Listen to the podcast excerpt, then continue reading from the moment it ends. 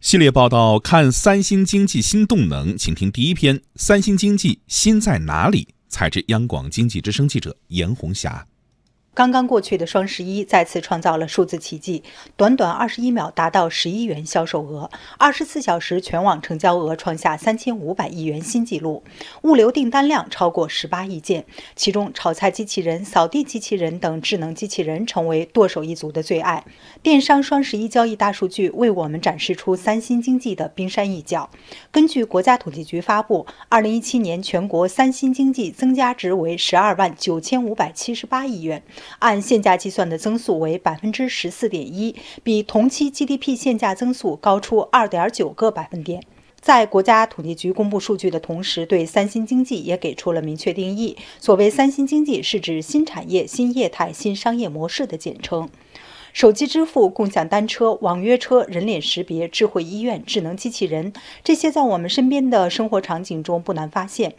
上海社会科学院互联网研究中心首席研究员李毅指出，作为三新经济的核心基础设施，互联网所引领的网络经济正在从看得见的消费领域走向我们看不见的更多领域。其实，在过去，大量互联网经济或者说网络经济都是更多集中在消费的，比如说这个移动支付啊、电商啊、社交网络。但是从过去几年，特别是去年开始呢，我觉得一些互联网已经开始渗透到一些我们以前可能不太能看得到的地方啊。你比如说这个制造业，啊，你比如说农业。原来我们怎么可以设想，就是说这个在制造业里头会有一种新的服务，比如说在这个航空发动机这个领域，它不仅卖给你一个发动机，它还可以卖给你一个服务啊。这个服务叫做远程的预测性维护服务。所以我想，这个可能也就是。这几年啊，出现了一些这个这个新的，以前我们大概不可以想象的一些业态。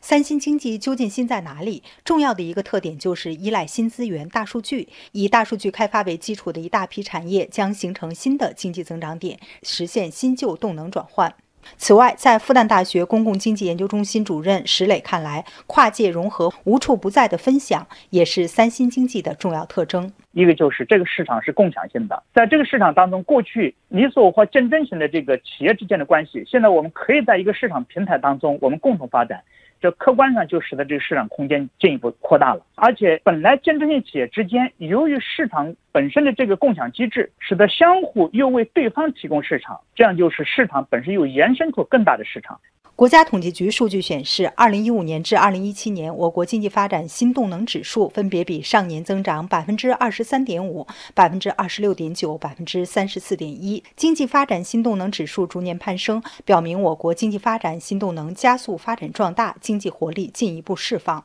但与此同时，三新经济在快速发展中也会触及制度模糊或空白地带。石磊提醒，它涉及到巨大的一个数据量。就有可能出现两种极端的情形，一种呢就是我为了垄断这个市场，我把这个信息设置非常严格的屏障，这样就使得市场与市场之间相互封锁，这样会对共享市场的运行效率构成负面的影响。第二个呢就是隐私的保护以及知识产权的保护和专利的保护。因为在这个共享市场里边，信息越来越透明，那么另外一个极端的可能就存在了，那么就是盗用知识产权、盗用专利，这个恶意模仿别人的这个运营模式，像这种情况呢，现在已经比较普遍的出现。那么在加强知识产权、专利保护的情况下面，要把这样一个新的这个网络化条件下所出现的这种风险结合起来。